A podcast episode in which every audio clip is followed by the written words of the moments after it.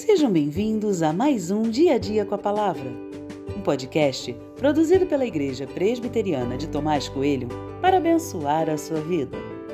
O título de hoje é Só Deus é Essencial e tem por base o texto de 1 Reis 10, 24, que diz: Todo o mundo queria ver Salomão para ouvir a sabedoria que Deus tinha posto no coração dele.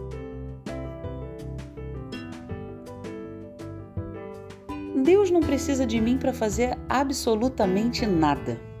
Essa é a mais pura e simples verdade. E eu preciso trazê-la ao meu coração constantemente. Do contrário, pode passar pela minha cabeça que ele precisa de mim, ou que sem mim as coisas não acontecerão, ou a ideia louca de que sou peça essencial no xadrez da vida. Mas por que isso pode acontecer? É interessante pensar que, mesmo sendo Deus completamente autossuficiente, ele, por diversas vezes, decide nos colocar como parte em seus planos. Ele escolheu Moisés para liderar o povo, depois chamou Josué para a mesma função e deu a Salomão a responsabilidade de construir o templo. Esses são apenas alguns exemplos. Ele poderia ter feito tudo isso sozinho, mas não fez. No caso de Salomão, ele recebeu de Deus não apenas a tarefa de construir o templo, mas também a sabedoria para conduzir o povo. E essa sabedoria trazia ao reino milhares de pessoas para ouvi-lo. Mas Salomão, enquanto indivíduo, ainda continuava a ser o mesmo.